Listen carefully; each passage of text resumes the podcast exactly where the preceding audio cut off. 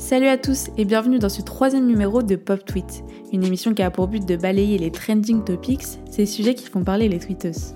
Aujourd'hui, on va parler de foot, de Gérard Louvain, de Hertha et aussi de Marine Le Pen. Un programme donc assez chargé. Ce matin, Chelsea, Tourelle et Lampard sont entêtés. Les passionnés de foot commentent le départ de l'entraîneur de l'équipe anglaise.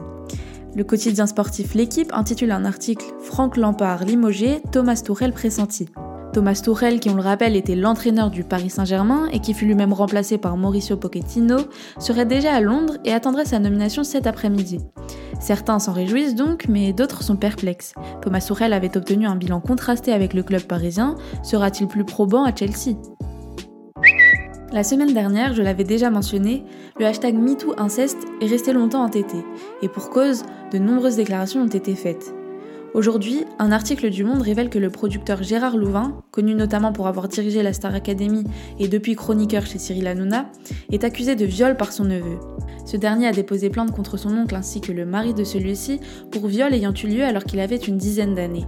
Gérard Louvain s'est empressé de publier sur son compte Twitter un communiqué de presse qualifiant de calomnie les révélations de son neveu et expliquant qu'elle faisait suite à un chantage mené depuis des semaines.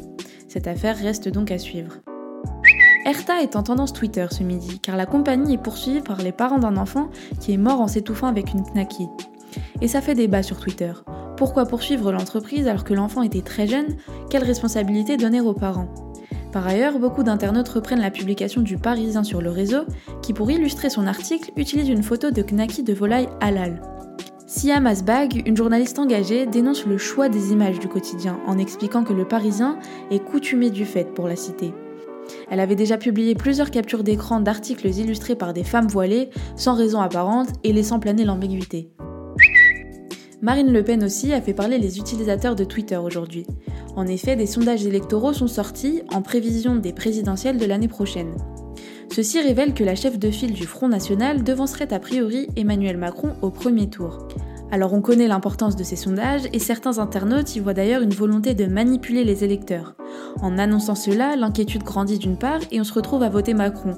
Certains autres déplorent la bêtise des sondés qui assurent voter pour une candidate dont ils n'ont même pas lu le programme.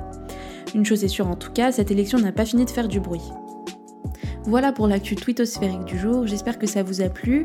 On se retrouve demain pour balayer à nouveau les sujets qui font débat sur notre réseau social préféré.